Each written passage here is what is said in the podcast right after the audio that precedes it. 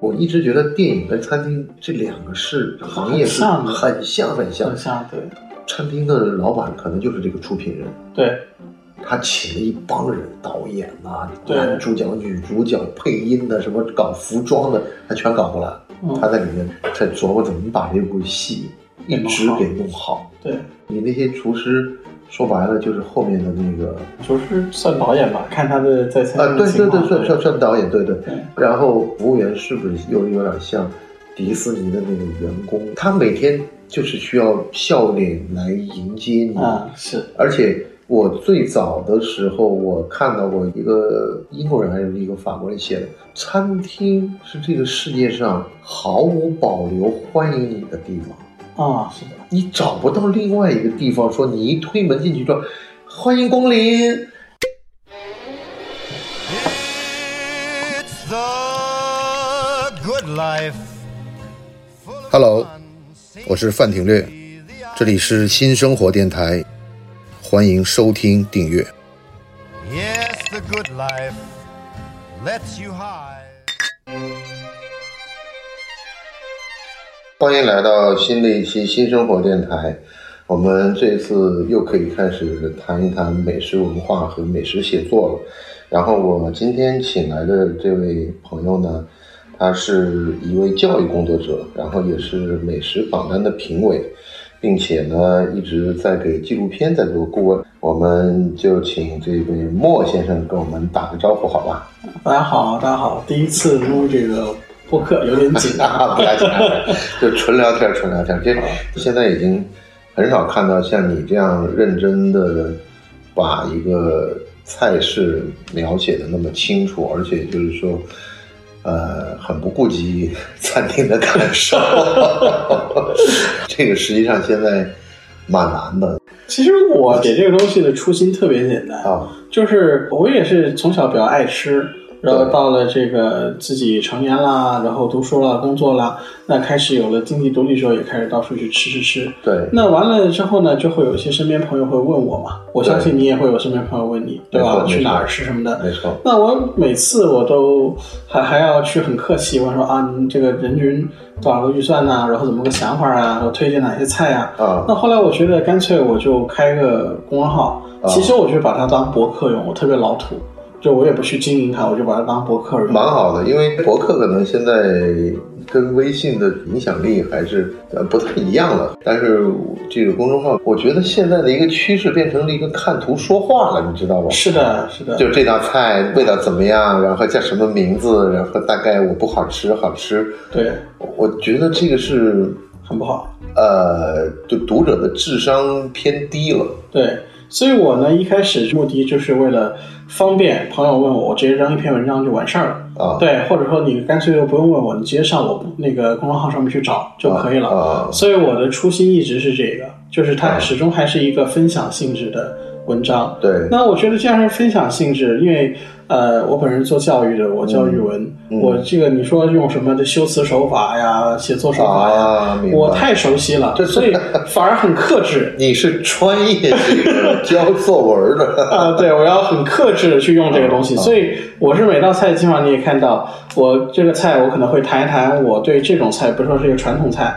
或者家常菜或者常见的菜吧，我对它的认知是怎么样的，我觉得怎么样算好，怎么样不算好，嗯然后我今天吃到这个菜呢，我觉得它好还是不好，然后问题或者说亮点分别在哪里嗯？我觉得讲清楚了，可以让读者更好的去判断。比如说一个扣肉啊，我喜欢的风格可能就是油润的呀，对然后对哦脂肪性强的呀，但是不能腻的呀。那么啊、可能很偏传统的风格，但有些朋友可能不那么喜欢这种风格。那你看了我这个之后，你就知道哦，那我不要去点这个菜就好了嘛。对，有些东西它不是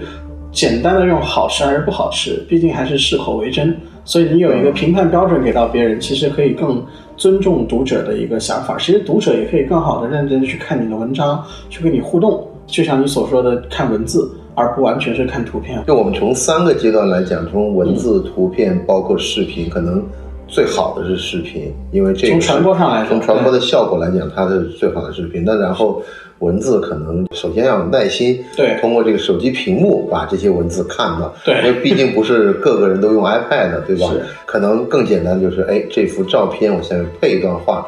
我就完成了我的任务了。对，其实我对这种所谓新媒体写作也好，怎么样的东西也好，我也不是不了解。嗯但是呢，我是觉得得看，比如说我自己的公众号上面同样是写餐厅，我也会分，有一些是最常见一个叫“老禅游记”，那个其实就是嗯具体到某一次经历，粤有的餐厅我可能只吃过一次。嗯啊，然后呢，有的呢就叫餐厅巡礼，它可能就是这个餐厅我吃过好几次了，我对它是有个全面性的介绍。那一般来说，呃，像餐厅巡礼那种，它一般就是很长，甚至我写过上万字的都有，就是为了详细的去。有啊，哎，我之前炸掉的那个号，然后呢哦好吧好吧有的，然后像德厨啊什么的我写过，然 后所以的话呢，写了这么之后，其实如果是比较老的读者，他就会有心理准备，就知道说哦，这个文章点进去或者是很长的，我可能要存着，等到什么时候慢慢看，或者是当作为一个资料搜寻的时候才翻出来，并不一定是作为一个平时下班或者怎么样没事儿看的一个东西。所以我其实没有那么照顾读者的喜好。就是我是觉得啊，我已经在标题里面或者分类里面讲明白这是什么样的，你自己爱怎么看就怎么看吧。嗯对，会这样子给到他们。同时也是包括照片，一方面是我觉得我自己没有什么摄影技术，我的照片都是 iPhone 加美图秀秀，就是一个说明性的照片，告诉你这个菜长什么样。这重点你还是看我的文字去怎么去讲它。我之前去过，有一次是一个汽车品牌组织的一个试驾活动，我去了，就是呃东北很靠近边境这样的一个，嗯然后看那边的餐厅呢就特别有意思，他们呢就是把菜的照片都摆在墙上，然后你跟啊就服务看着就点你是跟吧服务？员讲，哎，哇，这个菜，哇，那个菜， 哎，广东有一些餐厅也会对这样对对，然后它可能上面也标上价钱，然后它在这个照片这个墙的下面呢，就是那个食材的展示地。啊，然后我看那个照片，突然有种感觉，这是 Instagram 吗？ 对你明白吗？就就是说，实际上现在就变成了这种读图时代啊，对这种读图时代呢，我觉得从效果来讲，还是从文字可以流传来讲，我更喜欢就是说文字，而且就是说，我现在看了以后，我就觉得有的人呢，要么就是把搜寻的资料，比如说我们今天讲猪肉，嗯那他开始给你讲人，我们人类是从什么时候开始养猪的时候开始谈起，啊，就讲的就很深刻，就讲的很深刻，没、嗯没有问题，但是我不喜欢看太刻不性对，因为我也知道您的文字是从百度或者从哪儿搬过来的，啊，就是您自己的观点在哪里？就这点，实际上我觉得你的这种观点鲜明是可能是我看了那么多公众号或者看那么多文章之后，我发现是很清楚的，就是说你很清楚的表明了你对这个厨师的评看价法，对你对这个菜的看法，以及你对这个餐厅的看法。我觉得这个是现在特别难能可贵的，因为前面那些前戏太久了以后，以至于你真正的上大菜的时候，他就没有想法了，他可能完全实际上他是不懂的，是或者是他也不知道，就是说这道菜为什么卖的贵，或者为什么这道菜是这家店的看家菜，嗯。他看不懂，但他知道这个菜，哎呦，拍照片好看，这个老板很重视，专门把这个菜做一个啊重头戏重头戏给我拿出来，就说明你你还很浅薄嘛。特别是你上次讲那个潮州那几家餐厅的时候，那道鱼翅嗯他们家为什么做的比别人的好？哎，对就是你得见过那么多，你才有讲得出些你东西来。对你才知道这道菜跟其他家的这道菜的区别。就好像我们平时看了那么多书以后，嗯或者听了那么多音乐，你会知道，哎，就同一首歌，这个人唱和那个人唱的区别在哪儿？这就是文心雕龙说的嘛，这个操千曲而后小生，观心间而后识气嘛，对就是这个道理。所以你说这个特别有意思，我说有两个事儿。第一个呢是当年很多年前人人网还活着的时候，啊人人网然后 完了之后呢，我记得我印象很深刻，是我偶尔有一次看到有一篇文章是写盖浇面还是盖浇饭的，然后写的还挺旁征博引的，啊我觉得哎这个写的还蛮有意思的哈，我当时第一反应是这个，然后呢，结果完了之后呢，后来我想就这个话题也谈谈我的看法啊，然后我有去查了一些资料，结果恰恰就是查我忘了是查盖浇饭还是查哪个东西，结果百度第一条啊，它就百度百科就出来了一个一些介绍，介绍里面就提到了相关的呃，就是比如说在唐朝的谁谁谁写的哪本书里面提到过一个什么样的一 啊个概念什么之类的，结果呢，就是完全是我看的那篇文章里面那个人。去写到的，只不过他顺藤摸瓜的再把这个唐朝的人或者这本书再把它介绍一下，所以他写出来可能会说啊，干饭这个东西，唐朝有一个什么样的人，然后巴拉巴拉介绍一下这个人，然后这个他就写的这个书里面提到怎么怎么样，所以看的时候可能大家会觉得说哇，好像他很旁征博引，但是其实你一下子把他后面的东西给摸清楚之后，你就会发现哦，这种东西我也能炮制出来，就很没有意思。所以其实这个也给我当时一个警醒，我就是说你写东西可以查资料啊、也不是说不能够查资料，但是呢，呃，你归根结底是要融会贯通，你要是自己的输出，你不要搞这种其实就是高级的拼凑，这个其实是没有意思的，在我看来。第二个问题呢，就是啊，这个说出来要得罪一些人了。然后就是有时候我也会去受邀去一些啊、餐厅的场合、嗯去吃一些比较特殊的宴会啊或者之类的，很多时候会配酒。嗯哦，我平心而论，我对酒其实没有怎么了解，然后我平时自己也很少喝，但是我酒量还行嘛，嗯然后就是喝了很多次都没什么问题的那种。然后呢，但是你要很克制的，因为有的时候你呃到了后面，我见到有个别人，就个别的 KOL 或怎么样，他其实我也了解他的任务就是拍好看的照片儿，然后把文案。然后弄一弄，然后按他自己的一个平台的调性把它给宣播出去，我觉得这个也可以理解，从商业角度来讲。但我的风格不是这样，我对每一道菜我会希望自己保持一个比较敏锐的一个品鉴的能力，所以我对饮酒也好，对什么有有些人一个很我看到克制对，到后面他其实就很放喝大得了开了，喝大了，因为他就知道有照片有文案就差不多了，嗯对，然后他也不需要每道都写，可能对，但我不 是。对，所以这个东西啊，就说出来有点得罪人哈没，有但没是有就是这样子的。我我对这个问题呢，因为我平时也是，呃，跟酒公司和餐厅都有打交道。实际上，这个说白了就是谁是君谁是客的问题。嗯因为大部分现在的宴会呢，主要是酒的品牌在做的一些活哦动，会是这所以样是以酒为主。那么酒作为主角的时候呢，他希望出发点是来配这个酒来找的这些菜。嗯那实际上就是以酒为主，酒是君，嗯，菜是客，哦，就就是这种君臣关系，就是搞清楚。然后另外呢，比如说今天要做食材，比如说做鱼啊，嗯做肉啊，或者做什么鱼子酱啊，嗯那这个时候呢，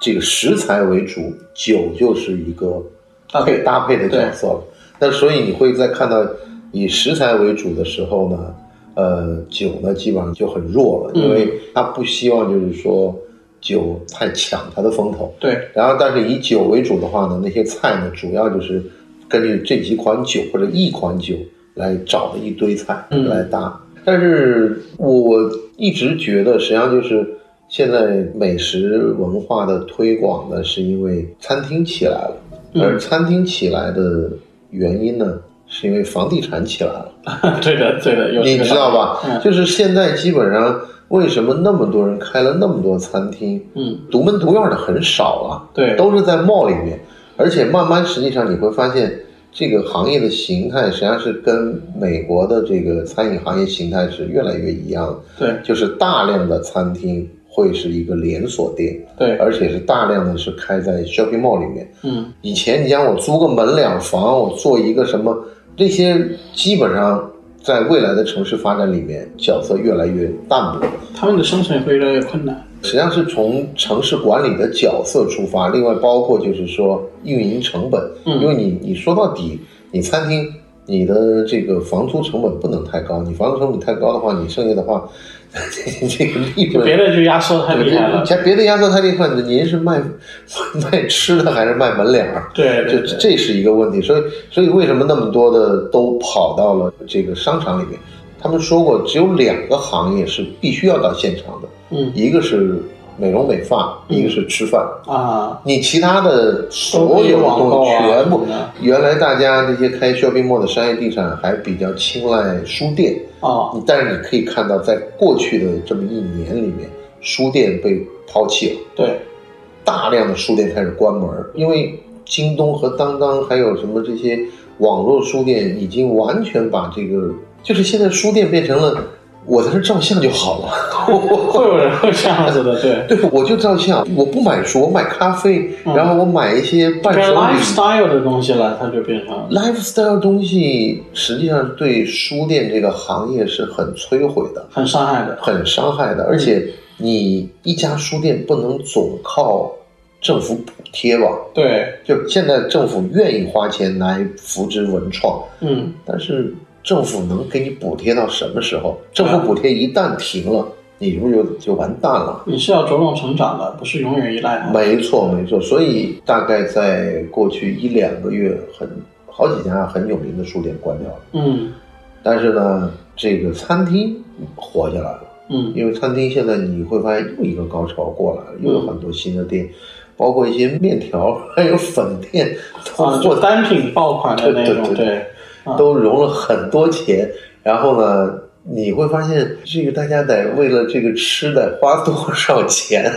嗯，这个口腹之欲它比较及时，比较直观。对很多人其实觉得是现代生活的一个压力很大，他们需要有这样的一个刺激或者满足，这是很正常的。尤其是爆款单品，有的时候也就是能满足这些东西，它稳定、迅速，甚至是可以说是方便快捷。然后第二个吧，就是呃，现代社会的这个社交关系、人际关系跟传统的乡土社会、宗族社会也不太一样了。越来越淡漠了。对它反而也变相的催生了很多的消费场景。嗯对，所以你需要有餐厅去承载这样的消费场景，对吧？你约个会也好，你跟家人聚个餐也好，诸如此类的东西，你总得有个地方坐下来吧。对啊，对所以这个东西也逐渐刺激，再加上你刚才说到的铺租问题，所以现在在国内很多的酒店，尤其是顶级酒店的餐厅也做的挺红火的，因为它在铺租上面会相对压力会小一些。我跟酒店集团聊过，嗯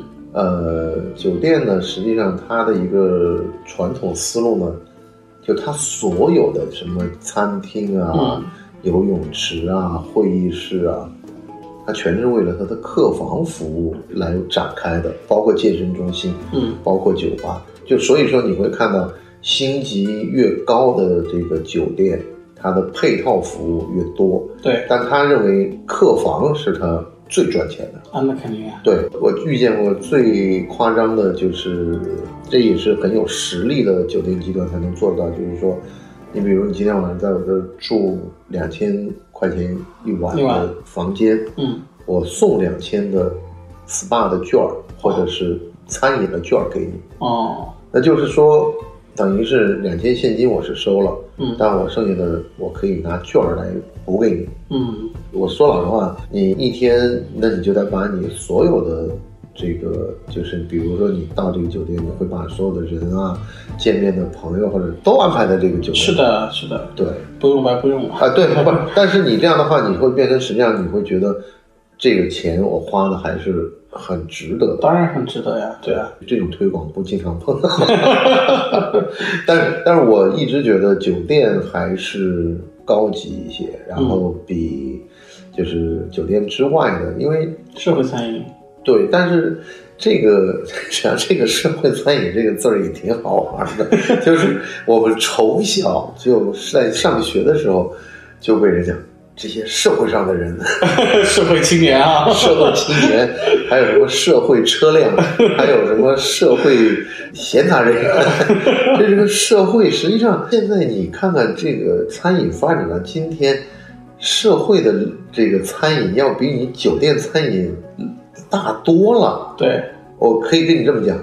我接触到的酒店餐饮啊，以及包括酒店餐饮的供应商，嗯实际上，他们提供的一个画面是在社会餐饮里面是不可能出现的，啊，就是这种台底交易啊这些。之前我们做过一期关于牛肉的这种投标，嗯这个朋友就跟我讲，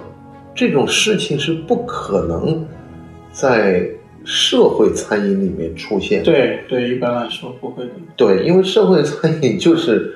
一个运营非常良好的商业机构，嗯它不允许有这种事情。嗯酒店之所以现在没落的原因，也是因为很多这样的事儿，这种事儿太多了。嗯因为大家都是变成一个大锅饭，实际上是大锅饭。嗯你在那儿做，你也不能把我炒了，我怎么怎么怎么。哎，对对对，但是这里面的猫腻和这里面的这种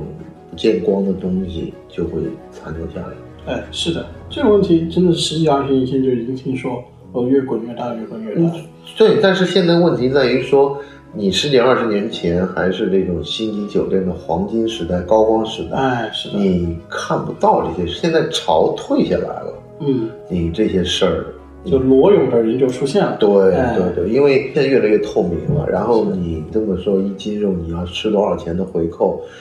然后人家就讲的这怎么可以？就是这个在正常的商业行为里里面面，这这不可以的，这那对就只能说，那大家觉得那要不就是你的酒店价钱虚高了。对，这个事儿我从以前没有意识到，但是后来跟这个朋友做完这期节目之后，突然发现，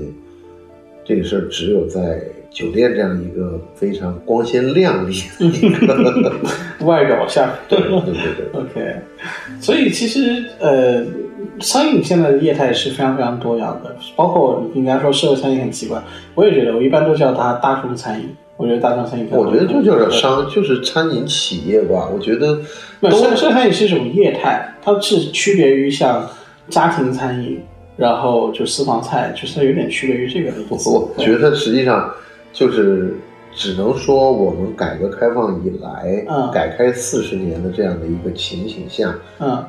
我们把五星级酒店或者把这种酒店看得太高了。嗯，实际上，你在美国或者欧洲的这些，包括日本的，就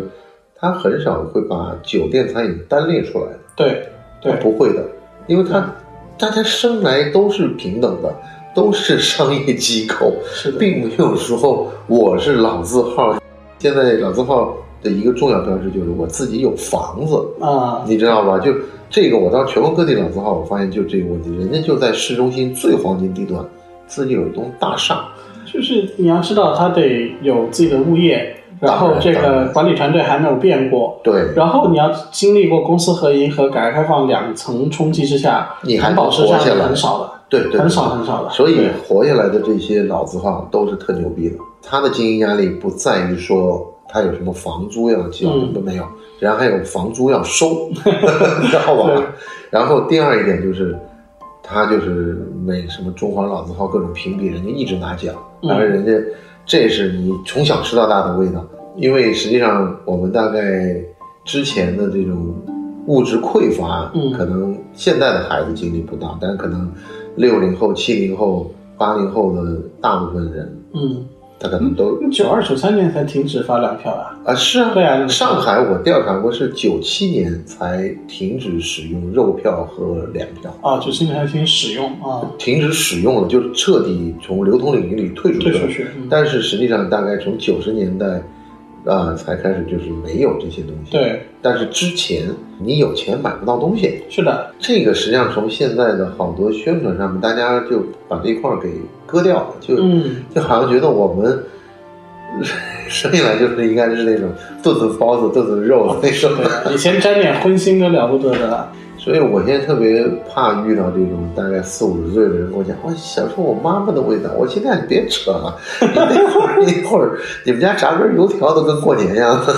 说起这个事儿特别好笑，我想起一个有异曲同工之妙的地方，嗯某一个西餐厅，然后呢，他那个主厨有一次给我吐槽，去吃他们饭，我说这土豆泥好像不够滑或者不够的怎么样啊？嗯我说这个不太像你们餐厅定位。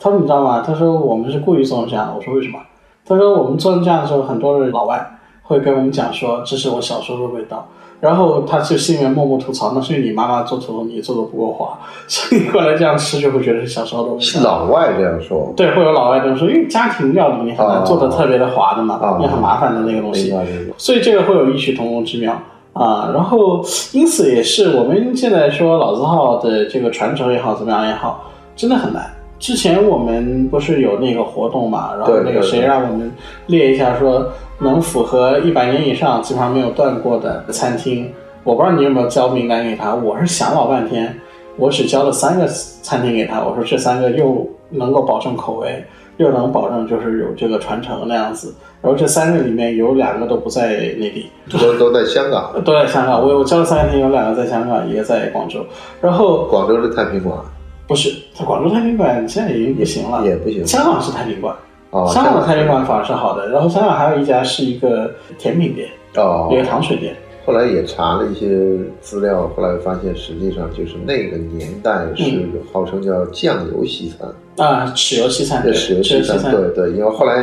包括那家店又从香港开回上海，开了大概两太年，平馆吗？呃，不是太平馆，是嗯免治什么那个。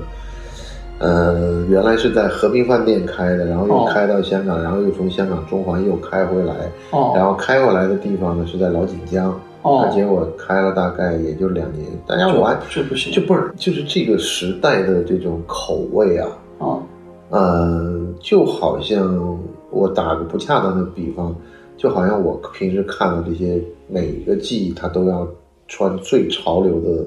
时尚达人一样，嗯，就是说他一旦过了季，就这个味道就是很就不难对了很难捡起来。对，就很难说。你讲以前流行这个口味，什么以前什么没有的，没有的，就你可以怀旧，嗯，但怀旧不可以成为生意。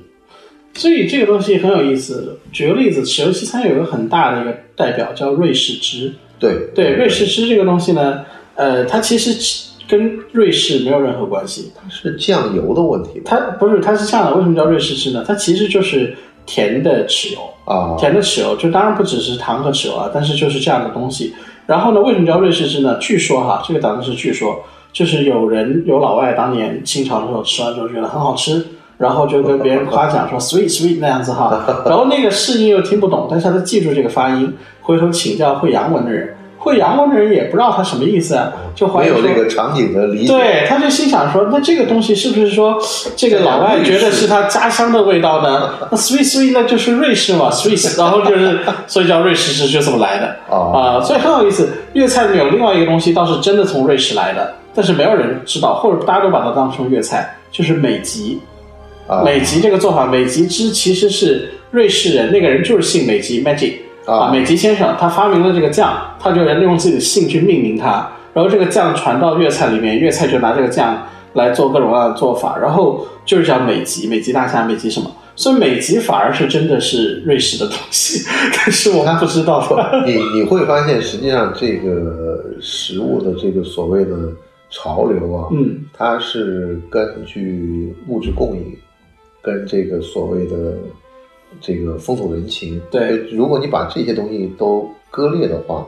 你很难去把这个事儿给说清楚。对，所以现在这个瑞士汁呢，以前传统上它拿来做鸡翅，拿来做乳鸽什么对的，好不好吃？很啊好吃。对，但是这个东西还是那个以前的味道嘛。对你吃一次，可能就几个月之后再见。 对，然后对，你让我对着吃，肯定受不了。但现在的会有人在广州有些粤菜馆或者什么的，他拿瑞士汁来去处理别的卤水啊，那这个就很有意思。比如说哦他处理鸽蛋、鸽子蛋，然后他就作为一个小菜，而且它是放凉了吃，它不是热了吃。哎，然后整个感觉就很不一样。所以我觉得该有传承的东西可以有传承的，但是你必须要根据时代去调整，不需要变的这个东西。所以经常就是说我们怎么老祖宗怎么吃，我觉得这 个嗯，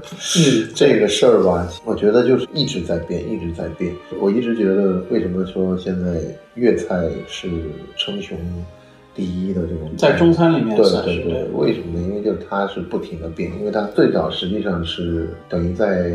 因为在香港这样的一个位置，嗯它有全世界的商人来做生意。嗯，那更早是广州，后来到香港，对对，然后呢，因为有这么多经贸的机会，嗯他就把全世界最流行的食材或者最时髦的食材，对就顺势也就带过来了。对对，那这一点实际上就保证了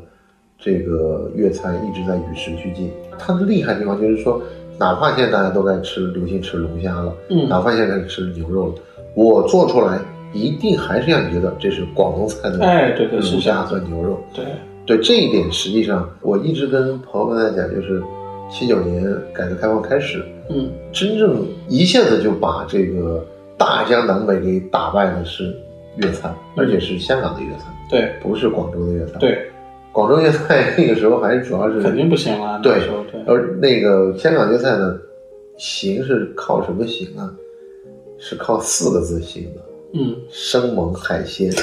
对对，当时全中国除了广东之外的认知都是这四个字都是这四个字。对因为我们那个时候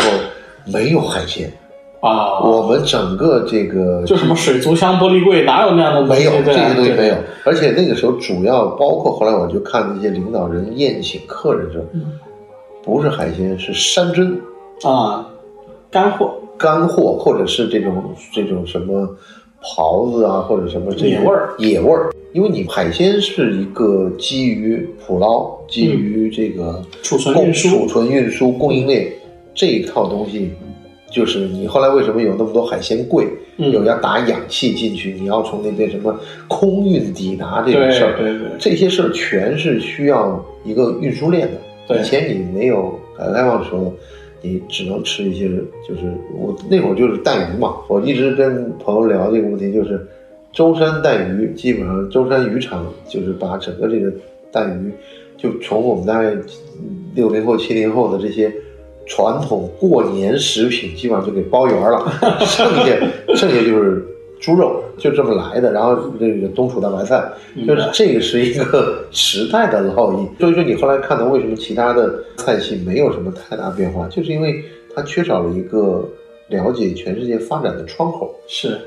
所以说起这个事儿吧，我想两个，一个呢，你想想粤菜的很重要的一个人物姜太史、姜孔英对，啊，你去看他的孙女张向珠写的他的一些文章，你会发现他真的是非常的开放，除了传统的粤菜之外，你像著名的哥扎，啊哥扎其实是北方的东西嘛，对，对，然后他也被拿了过来。然后像这个土豆泥，就真的是西式的土豆泥，嗯加芝士的那种，然后他也会拿过来，所以我觉得这个是完全没有问题的。因此，也有一些人问过我说：“你对这些创新的东西，你会不会觉得它乱搞？”我说：“不是的。”我就给他们举过一个例子，我说：“呃，现在的粤菜点心里面有一样东西叫芝士糯米鸡，哦，因为很多人会觉得芝士加糯米鸡应该很腻吧，嗯然后我吃过那个很难吃的版本，还要往上面加呃咖啡酱什么之类的，又酸又甜啊，反正就很糟糕。但是呢，我也吃过相当之好的版本，那个版本是怎么样呢？糯米鸡它把所有的馅儿给全部去掉了。它只是把这个吸收了味道的冬菇也好、鸡也好什么的味道的米保留下来。然后呢，那个芝士是调过的，当然也没有咖啡酱那种东西。然后最让我觉得很有意思是，他把那个芝士摊在那个糯米鸡上，是厚薄不均的。然后当它焗完之后拿出来，你会发现它在这个稀的地方、薄的地方，它会有脆脆的，像乳酪片一样的感觉。哦，在稠的地方呢，你跟糯米鸡的饭粘在一起，有种中式的 risotto 或中式的奶酪干酪饭的那种感觉。我觉得这个很好，你吃起来又有糯米鸡的香气、荷叶的香气、冬菇的香气、鸡的香气，又有这个芝士本来的香气。我觉得这个就是很妙的一个东西。所以创新肯定要有一定的这个思路，然后同时第二个，就像你刚才说到的，不能够过度的重古，是吧？就是以前人怎么吃的，咱们就怎么吃，不是这样的。你得看以前为什么是这个情况下，为什么是这样的一个东西，就像扣肉一样，实际上创新是，咱现在发现创新是在这个饮餐饮行业里面，实际上是非常难的一件事。太难了，很难很难很难啊！就是呃，来之前我们也聊到那个关于那个所谓的新中餐或新中式料理的对对对问题。对呃，其实最近我也对这个有点感兴趣，我也去吃了一些餐厅，包括上海的、广州的、北京、深圳的都有。那么我敢说哈，内地的这个新中餐，除了极个别手指头能数出来的一两家，我因为各种原因没有吃过之外，绝大多数我都吃过了。然后我对这个的看法特别有意思，就是我拿上海的一家来举例子吧，我就不点名字了。啊这家呢，因为当年是从很分子料理的一家里面出来的，啊然后他们最近也拿了米其林星什么的。有朋友问我，我说到底这家餐厅到底好不好吃，或值不值得你花这个价钱去吃它？然后吃完之后，我给他们打了一个比方，我说，你把它看成是达达主义，或者是呃那个 Andy Warhol 的波普主义的那种东西，就是你要知道，在艺术史上能够直接创一个流派或怎么样是很难的了。对但如果一个人能够从零到一把这个东西弄出来，他是相当厉害的。但是这个东西出来之后，你说从技术上它有很大的难度嘛？你你其实弄出来从零到一之后，你就会发现啊，技术上也就那样。像 Andy Warhol 他把满脸梦露也好，他把汤罐头的那个呃画无数遍，对吧？他其实是很厉害的，从零到一变成这个东西。但你从一到二，二到三就没有意思了，这条路就走不下去了。所以他们第一个，他不是停留在这个层面上去做创新。第二个呢，我说的这家餐厅，我就认为他们都有一个很大的问题，是他们都是华裔，他们不能够靠吃唐人街的中餐馆来理解中国菜是怎么回事儿。什么意思？他们的主厨是华裔，但并不是真正的华人。就艺术创作，我觉得还是不能离开土地和人民的。说句实在话，啊，对，所以他后来有去过东北采风之后，回过头来在他的菜单里面出现了一两道很让我惊喜的菜，就很明显是东北采风给到他的灵感所给出来的，跟他菜单上别的菜，我觉得是完全不在一个层面上了，哦已经是、对，所以我就跟他们讲，我说这个东西它就像是一个艺术创作了。嗯它就是像是作者电影一样，就它其实是一个作者菜单或者一个作者餐厅，它是这样子的。但他所以不可以就是说，简单的用你喜不喜欢吃、好不好吃去判断哦它。对作者电影也不一定给每个人都 get 得到明，白都会喜欢，明白对吧？第二个就是，既然它是一个艺术创作呢，它就有它该有的试错，它该有的一个挣扎，该有的东西，这是很正常的。但是这个跟拍电影或者别的有很大的区别，是在于餐厅的流水、资金的成本的投入什么各方面，它是要有要求的。一般来说不会是那个主厨自己投钱的，一般是后面会有金主嗯给他投钱，对吧？金主再怎么欣赏你，他也得账面上过得去嘛。而且很多的客人各种各样的意见，你还得调整它，但有的时候又众口难调。所以其实如果做一个先锋的，呃，就是创意性的一个餐厅，它能够做出来，能够雅俗共赏，能够成为有世界影响力的餐厅，是相当相当之困难。但是除此之外，也没有别的路可以走。我觉得首先就是创作这个事情吧，嗯它是一个锦上添花的事情。嗯，而在目前呢，就大家都更需要是雪中送炭，是，你知就道 吗？很多餐厅真的很难 吃。对，因为因为他们，呃，现在就这种实际上是个蛮浮夸的感觉嘛，嗯就是大家个个都要出来坐而论道。实际上，我觉得就是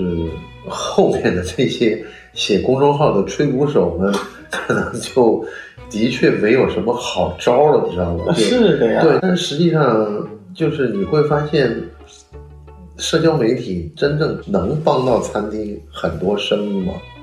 还是说你在孤芳自赏、自说自话，或者是说自己很开心，嗯，但实际上消费者并不买单？对就是我们实际上也不想把它变成一个淘宝带货的概念，就是是你的站在往上一站，然后噼里啪啦在那儿一顿猛聊，然后大家就激情消费，然后赶就紧哎消费， 赶紧买，赶紧下单，怎么怎么样。然后这这个也不是一个情况，你会想一个问题，就就是又回到就是我说我为什么爱看你的文章，或者爱看你的这个公众号。莫迪萧山房，对，这啊个枭呢是英勇善战那个枭的，对，迪是戎狄的狄对，反犬旁一个火啊，对对对对，反犬火，对对，因为你不急不躁的，慢慢的在跟大家讲这一道菜一道菜是怎么回事儿，嗯然后讲这餐厅是怎么回事儿。实际上，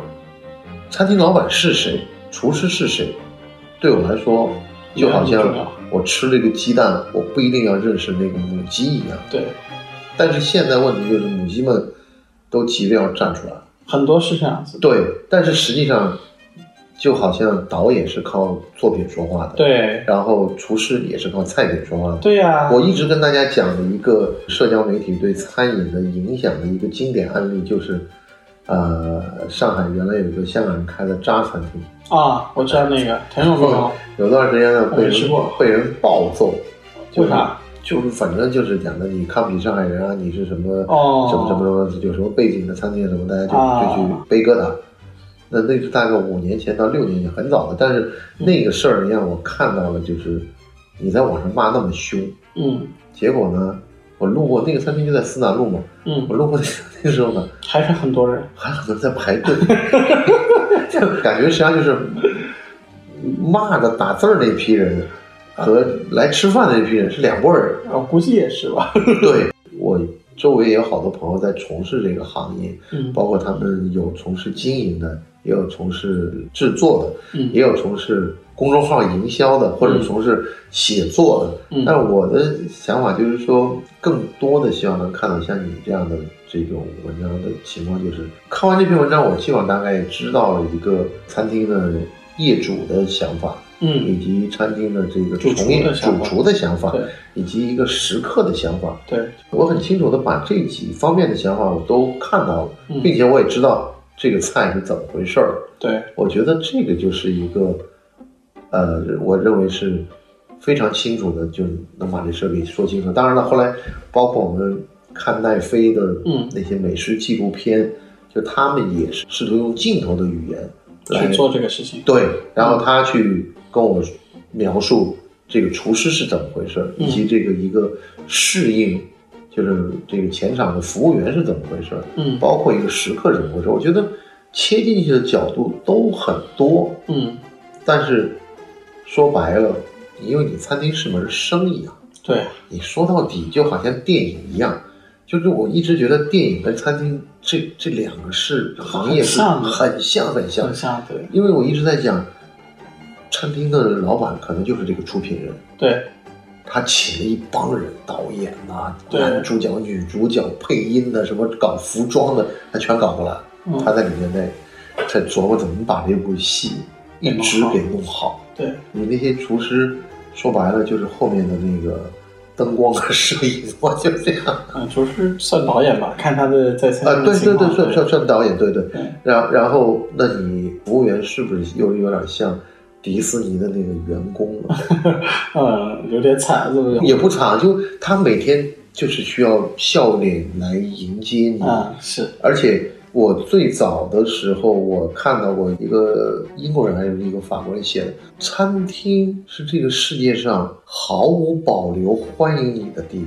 方。啊，是的，你找不到另外一个地方说你一推门进去说欢迎光临，没有任何一个地方。而且他说这个话是说是在法国大革命结束之后，在法国大革命之前是没有餐厅的，啊，你知道吗？不是这个资本主义一有就是有餐厅嗯没有的，这个是后面法国大革命结束了之后，贵族给干掉了。啊然后给贵族家做饭的这些厨师们出来了自己出来开店了，啊，然后他就必须要开门营业，所以我我又想到了以前我们一个很有意思的事情，就是私房菜这个事情。啊，私房菜是不开门营业的，对的呀实际，上他也想开门营业，嗯，他是没有资格开门营业。除非你像谭家菜那种了，啊，不不不，这这个是后来香港人把这规矩给搞坏了。啊，就是香港人实际上特别有意思，就是他经历了那么长的殖民地的统治之后呢，嗯，他把一些英国人的这种贵族的事儿给搞进来了，什么俱乐部啊什么。嗯，但是呢，这个私家菜出现呢，也是因为英国人的管制的问题。嗯，就是英国人当时他在香港的这个餐饮上面，就是说你要有个酒牌，你要有餐牌。那嗯，你要拿餐牌，你必须在报纸上做多长时间的公示，哦，告诉大家我未来在这个下面我要开一家餐厅了。嗯，因为餐厅是一定是扰民的，且不说这些什么厨房的这个油烟气这些事儿，声音啊，声音一定是污水啊，对。然后呢，酒牌就更难拿，因为酒牌就会必定涉及到一个问题是说，我们实际上是没有这样的一个概念的，嗯就在西方的这个所谓的商业秩序的建立当中，他们对酒是深恶痛绝的。嗯，对他们对这个东西比较敏感，对他们对于禁酒这个事儿，为什么美国人会有一个那么长十年的禁酒期？他就是说，他知道酒会乱性，嗯，酒喝完以后一定会扰影响民你的心智，影响你的正常思维。然后呢，我必须要把酒牌当做一个可控制的一个。嗯，就为什么我有这个印象？就我大概是在零八年的时候去纽约参加那个 whisky 的展览。纽约有很严格的法律规定，烈酒制造商不允许免费赠酒给市民。哦，这样子吧，对你必须要买，所以说呢，这个 whisky 的展览会呢是卖票的，这个票规定是你只能喝到五杯到七杯还是几杯，嗯，拿这个票进来的时候呢是发一个杯子给你的，啊，所以就香港这些想做餐饮生意，但他又没有能力拿到酒牌或者餐牌的一些人就讲，我在家开一个餐厅，啊，你知道吧？就你来我家吃，啊，我知道，现在香港都很流行这个，澳门也是，，对对，但但他实际上是他是想做开门生意的，嗯，但他没有这个资金的实力，或者没有这个经营的各实力方面对，去跟邓叔打交道啊什么的，对的，那就变成了他讲我做私房菜了。但是问题呢，这个事儿呢，拿到大陆成了一个高级身份的象征，这是私房 菜。但早年间，实际上私房菜是高级妓女年底慰问大客户的一个答谢行为。啊，这样的吗？长三堂子这些书域里面的书生小姐，她是到了年底说：“哎呀，恩客，我给你做两个菜吃。”哦，这个概念哈、哦，对，这是私房菜，你不可能说这种长三堂的这个书域里面出来这些人跟你说，我给你做一红烧肉 吃。尝尝他的白小娼妇是吧？对，不，因为那个时候的这个暗娼啊，或者这种作为属于这种长长三堂的就算暗娼。哦，我知。道，对，它不是现结的。啊，你懂我意思吧？它是赊账给你，啊我知道我赊你一年的账，到到头来你来这儿算对吧？ 对。但是因为后面实在这个人心不古，不讲道义不，讲出出来混的这些嫖客们不讲道义，到年底跑单了，你懂吗？就所以他呢，怕年底跑单呢，他就我请你吃饭，啊，你现在就是把钱给结了，啊，实际上对，你把账给结账了，结了啊就所以这菜呢，它不可能是大鱼大肉的，啊，但是如果这么讲的话，那当年北京谭家菜了，呃，那是官府菜，对那那官府是官府菜菜。对实际上后面就是大家在最早的这个概念上面呢，掐头去尾，留下来的只是说我不交税，啊，你懂我意思吧？就实际上是他不交餐饮的这个税， 不受我也这个管理我不受你的管理，而且我也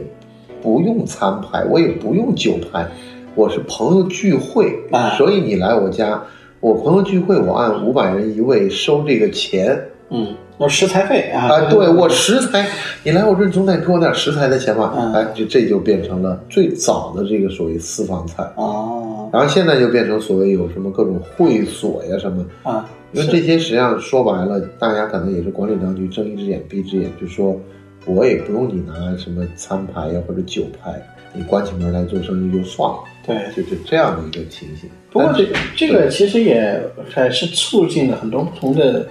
菜式的设计，还有整个餐饮的业态的一些变化。其实这个从多元化发展角度来讲，也是一件蛮有好的事情。嗯，说老实话，你觉得你现在去吃饭嗯，是为了吃饱吗？呃，看我什么情况。那但当然，这对，对，但是你去应酬的时候，显然不是奔着那桌菜去的。我很少应酬，我很多时候我我本身我我觉对得现在高级餐厅越开越多的原因，实际是很上多是为了满足那个消费场景的。是为了应酬，是为了对的谈事情，是为了要签一个 deal。对，这个我是知道的。对，他不是为了那一桌菜，那一桌菜只是告诉你，今天我很重视你，我对要喝最好的酒，我要吃最贵的饭。这就是古代宴会上那种看菜，对就是专门就是拿来看的，对对这的，种对感对觉对，他实际上他不是为了真正去吃的。而且中国人谈事儿有一个很有意思的事情，就是非要喝大了这事儿才能谈 开，而且往往是买单之后，这个顺便就把钱了不是就拉着你耳咬耳朵那几句话是啊，重中之重，之前全是前戏。哦，最后酒喝的差不多了，事儿也都聊开了，嗯就就怎么着？你觉得这这个价钱行 吗？就但是，我深圳的一哥们儿就跟我说了一句话，他说：“说老实话，这生意谈不成啊，你吃十个小时的饭，他也谈不 成，对，它就是个仪式。它是仪式。对我朋友也是这么跟我讲的。对，但大家如果能出来，给你这面儿，说我今儿我来吃这饭，实嗯际，上这事儿已经就是说人家愿意花这几小时给你，愿意在你待一个私密的空间里面，对，愿意坐下来好好聊聊这事儿。嗯实际上吃什么已经不重要，嗯现在大家实际上是把这事儿给搞拧巴了，嗯，你知道吗？就是你到底是为了来吃呢，还是为了办事情？对我明白。所以有时候有些餐厅我也不一定会去吃，我一看它那个价位、定位，还有菜单什么各方面，我大概就判断它是什么情况的。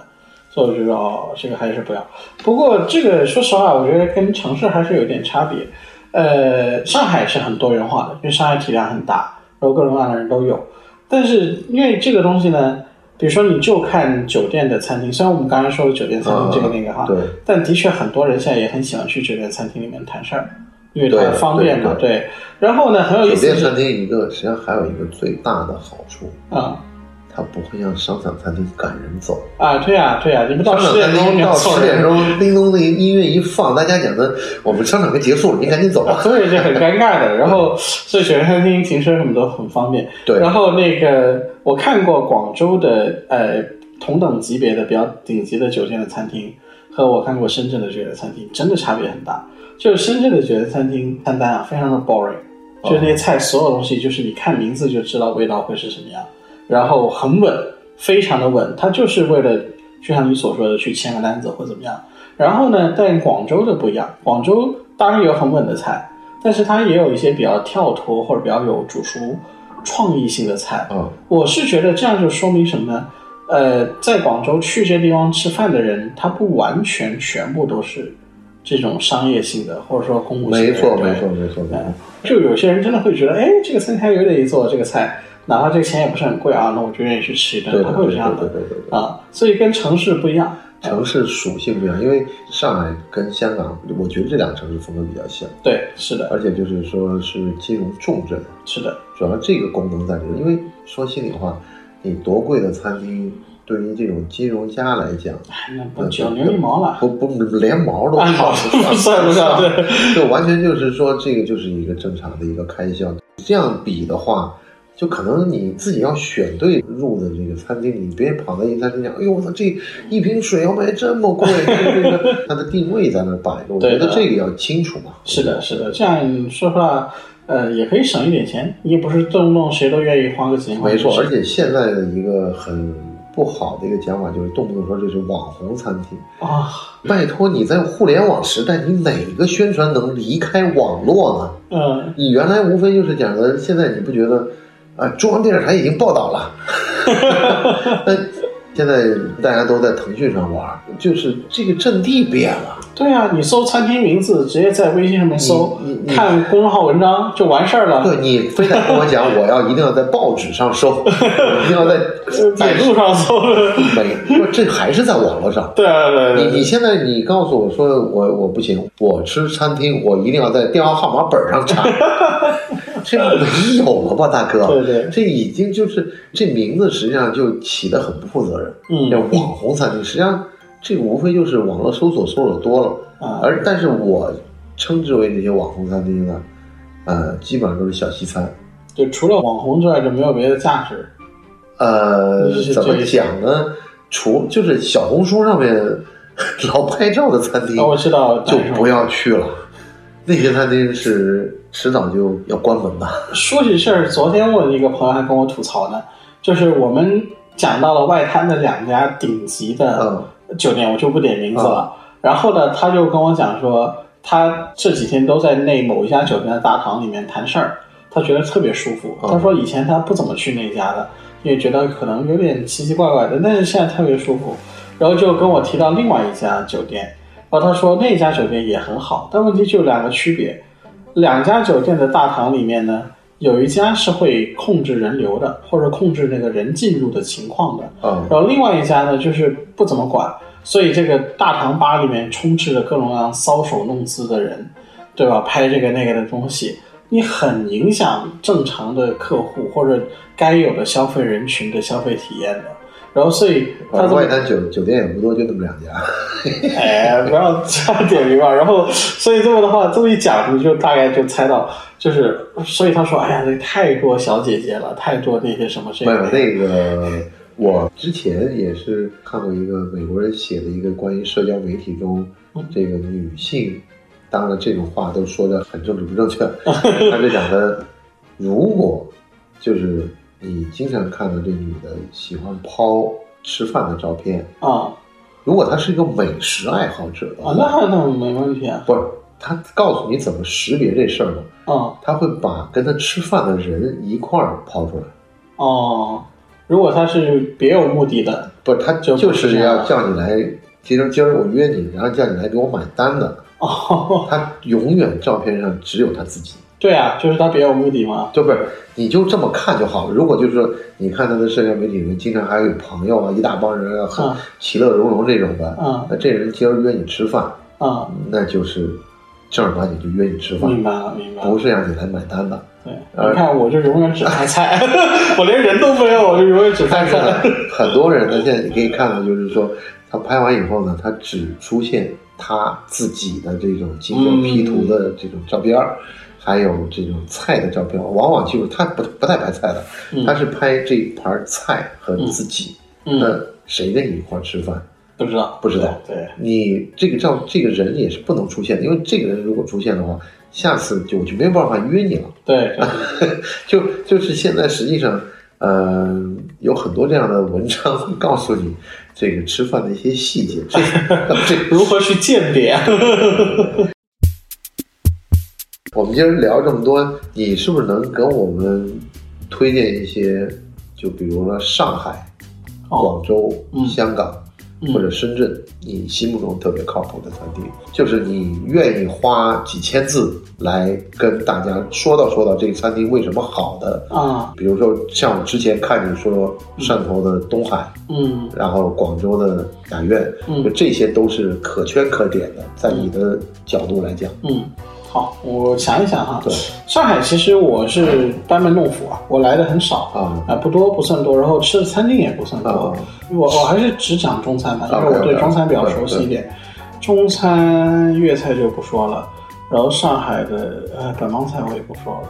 哇，那真的，我第一反应可能是佛和会吧，但 OK 是这个太多人讲了，我觉得那佛和这会，我觉得你讲就你讲，你甭管别人讲不 OK 就你不能说因为别人讲了我就不能讲，你只管温讲。会让我印象非常深刻，这真的是很厉害，卢师傅能够把素菜做到这个水平， OK，而且他很多东西是超乎你的意料。我举个例子，像去年冬天的菜单里面的一道纯素的肉骨茶，啊它能做到肉骨茶的整个风格，但是你又吃下去，你知道它是没有肉的，啊但是它能够做到一个纯素的肉骨茶。像今年的夏天的那个菜单里面有一道糟溜三白，啊他用这样的糟溜的办法去处理像百合呀之类的东西，他能够做到偏介乎于苏帮和鲁菜之间的那个风格的糟溜味道。我觉得这些都是一些很精妙、很细致的地方。我觉得还是大陆最好的素菜馆之一。我觉得好甚至可以把之一去掉。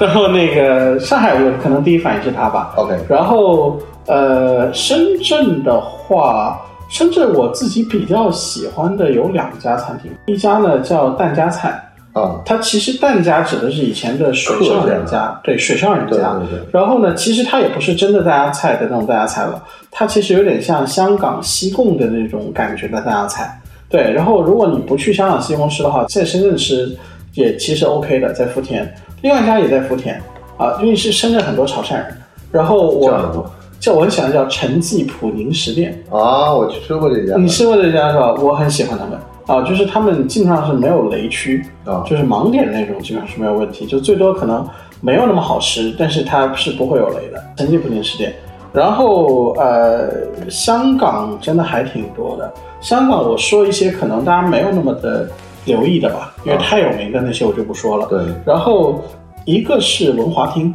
啊但文呃老文东的那个中餐厅嗯啊、呃但文华厅现在装修过了，整个调整过了，我不知道它怎么样。嗯，OK，然后文华厅呢，它不要去吃它的晚 餐，平心而论，我觉得它的正餐真的不怎么样。嗯啊我跟他们讲过很多次，啊他们的点心一流，啊他们的点心很独特，不是那种创新性的，就你会看到什么蓝龙虾虾饺那种，啊不是那种，它也不是很老派陆羽的那种，啊，对，它很有自己的想法。好，对我很喜欢他们的，像松茸干蒸，啊松茸干蒸你要知道，干蒸它有肉馅儿，但是松茸的味道那么的清雅，你如果纯粹把一片松茸往上一放，你就其实吃起来是很有问题的。对的，对，它就必须要把猪肉包括肥膘的量要减少，但你又饱满才行，它就往里面加虾仁儿。就这种处理，其实你是知道厨师是有想过的。啊我见过太多的所谓黑松露干蒸，直接就是往里面刷黑松， 对吧？一加一小于二，都很很糟糕的。然后 OK 所以呃，王浩庭我很喜欢。然后刚才其实提到的那家上百年的糖水店，应该很多人都知道，在西环的正街上面的，叫元记。嗯然后元记它的桑寄生蛋茶是真的一流，很不错。然后还有一家，其实现在也是疫情期间说是装修了很久，我不知道它会不会再重开，但我很喜欢，反而是吃北方菜，是所谓的京菜，开了五六十年了。嗯，叫鹿鸣春，鹿鸣春在纽约也有一家叫不不不不不是不是一家不是一家不是一家，对鹿鸣春，比如说它的奶油金白是真的是金白，金吧？你在天津估计都吃不到金白，是吧然后就是能供港的，然后它的烧二冬是真的是把它烧的很酥 OK 不是只是脆，不是扎口的那种烧二冬。然后它的鸭子我也挺喜欢的，就是片皮鸭什么的，我也挺喜欢的。然后香港我觉得可以提的这两家，啊、还有一些比较的 local 一点的餐厅我就不说了。好，然后广州最后毕竟是我的家乡，啊然后我最后说吧，呃，我宴客的话得看啊得看是谁。然后如果是粤菜的话呢，可选肯定会先问一下对方想怎么吃。 ，OK，呃，但是如果我首选宴客的话呢，如果比较老派的，我会选北园和四季厅，就是北园和中国大酒店的四季厅。哦对，但这两家很老派，非常老派，不一定每个人都习惯和吃得懂。然后很有名，也很多人会去吃玉堂春娜，啊玉堂春娜也是好的，但玉堂春娜也是很多人会有一个误会。我一直都跟白天鹅的公关有讲这个问题，就是他们老是在推一些，我觉得其实并不是他们真正特别拿手的菜。 玉堂春娜做什么做得特别好呢？家常菜，啊扣肉、咸鱼肉饼，啊那个是真的好肉，炖个汤，那个是真的非常非常好吃的。如果去白天鹅宾馆，我会去吃那个。然后还有就是德厨了，但德厨不对外，而且就一般是我来出面了。啊，然后除了这两个之外，潮汕菜和哥儿菜各有一家可以推，嗯很有意思。潮汕菜那一家叫美苑食堂或者美苑饭堂，嗯这一两年开始有名了。啊啊，就我觉得多少有我的功劳。然后那 个，这个我去带朋友吃完之后， OK 所有人都摁住我说你不要写啊，你让我们吃够了再写。然后结果我就一直到现在还没写。啊然后美院饭堂呢，就他是林自然大师当年的徒弟，啊对，所以林自然的菜我在自然然就是汕头的自然然，不是深圳的、吃过。然后大明苑也是汕头那家，我还没有吃过。我估计吃完之后可能就会写一写，就一门三杰。那个美苑食堂你 walk in 也能够有不错的菜，而且很便宜。然后你要是预定的话，基本上它的菜没有拉垮的，嗯甚至有个别菜是真的很有林自然的风采和精髓在这里面。呃，如果是潮汕菜，我请人吃饭我会去在那家。然后如果是客家菜呢，呃，客家菜大家知道的不太很多，就这家严格意义上还不算客家菜，这家我把它称之为四九年或者七九年后的官府菜。啊为什么？因为它开了十几年，然后呢，都是在核心政务区旁边，啊所以它是客家菜主打，因为广东的政坛上客家人多对对对对客家菜主打。同时，广府和潮汕也会做一些，哦同时特别有意思，它还会做湖广、云贵和鲁 豫。这家叫什么哎，这个最近也是在装修，应该要准备开了。啊叫心源，心脏的心，缘分的缘啊，这家真的是私藏菜。哦我从来没有写过，没有跟别人提过。我真的们是我私藏们这个节目影响力不是很 大，没事，范老师下次来广州请你 吃。好了太好了，太好了，好吧，嗯那我们聊了这么长时间，而每次呢做这节目呢，都会问你的人生意义是什么？人生意义啊，对怎么定义人生意义啊？其实，你自己就是说你的这一辈子的这个人生你是怎么定义的？哦，这样子是吧对？那诶，我的情况就是，我我家庭都还好，父母都在，然后身体也还可以。那我觉得正常情况下，到后面百年归老啊，这、尽一个家庭的责任，这肯定是要有的。然后第二个，我现在的工作，无论是教育这一个行业，这是我的正职工作，对还是我的这个偶尔去吃个饭呐、或者说跟大家聊聊天儿啊，我觉得也都很享受。那么，因为我知道我自己是一个，呃，不是说不能跟别人合作，当然我很愿意跟他合作，也做过很多。但是如果再让我在一个很大型的体制化的里面去做，暂时我觉得可能不是那么的适应，所以我更享受这种半自由职业或者半独行侠的一个状态。啊所以我觉得我更像是一个 craftman，就手工艺人，啊就是呃，你会很用心的去打磨一个东西，然后我也不求说一定能不能够卖出一个价来，或者能不能够有人去理解，就你先做，这个东西能够愉悦你自己，能够让你的生活感到充实。然后哪一天要是突然间做好了，那是后面的事情。对，所以我是觉得随缘吧，你你的没有心态特别好。因为我没有很强的经济压力啊什么的。哦对，虽然我名下也没有房产，但是我觉得有房子住就完了嘛，对吧？就是，所以这方面我知道我有我幸运的地方。我成长在一个大城市，嗯不会像别人可能要离开家乡去大城市里面谋生那样子。嗯条条大路通罗马，你就住在罗马。哎，不敢不敢不敢，广州还好吧？然后那个，所以的话，我心态放的很平和，在这 OK 方面对。然后小孩儿啊什么的也暂时没有这个想法，所以啊就这该怎么样就怎么样。所以呃，我是觉得做好你自己的，让你每个时刻都感到愉悦，都感到充实。然后遇到了什么事情之后，船到桥头自然直，然后缘聚缘散，随遇而安就可以了。太棒了，太棒了，太棒了！哎，哎，今天这个聊得非常好，我期待到广州跟你吃饭。好好好，欢迎欢迎。好嘞，好，那就这样，好好，拜拜。哎。大家好，